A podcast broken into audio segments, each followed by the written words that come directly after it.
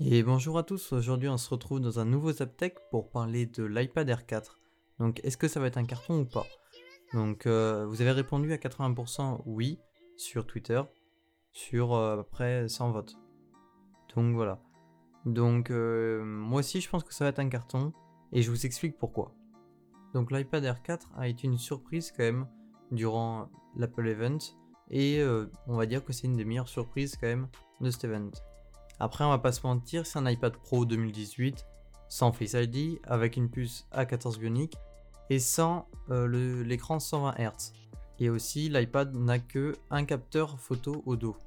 Donc c'est des petits défauts qui sont largement compensés avec son prix de 669 euros comparé à l'iPad Pro qui est à 899 euros. Par exemple, pour moi, Face ID c'est pas une nécessité de l'avoir sur l'iPad. C'est vrai que c'est la perfection sur un iPhone. Mais est-ce que je passe mon temps à déverrouiller mon iPad? Non, c'est pas comme un iPhone où on, swipe, on déverrouille tout le temps et on reverrouille tout le temps. Donc moi, dès que je suis en fait sur mon iPad, j'y reste. Donc est-ce que c'est vraiment une nécessité? Est-ce que c'est un bon compromis que Apple a fait? Je pense que ils ont eu raison de le faire. Et euh, c'est pas un truc qui va me déranger personnellement. Je sais pas vous, mais moi non.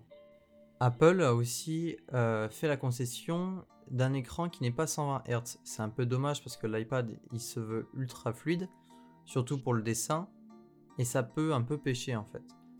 Après, est-ce que c'est une nécessité forcément de l'avoir?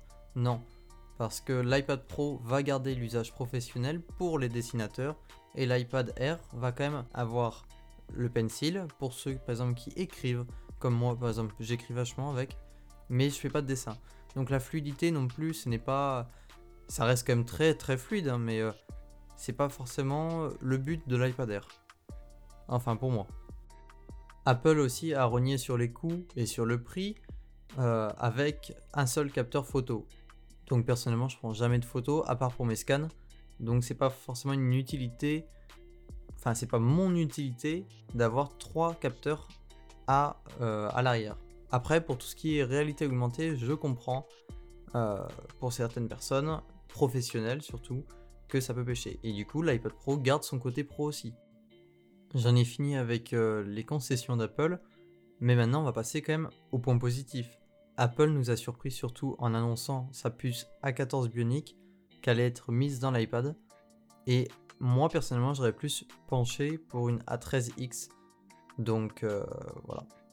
Après, du coup, c'est une bonne nouvelle. En gain de, performance, euh, la fluidité restera très très bonne.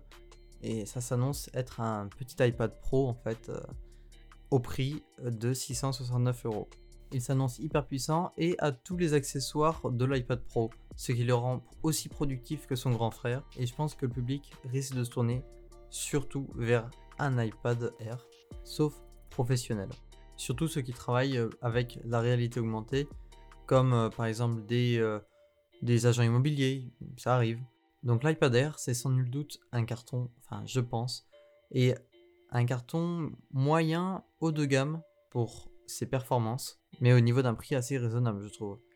Donc moi-même, si je venais acheter un iPad, je prendrais celui-ci. Je sais pas ce que vous en pensez vous, mais euh, dites-le moi sur Twitter et n'hésitez pas à partager le podcast. Je vous dis à mercredi. Ciao.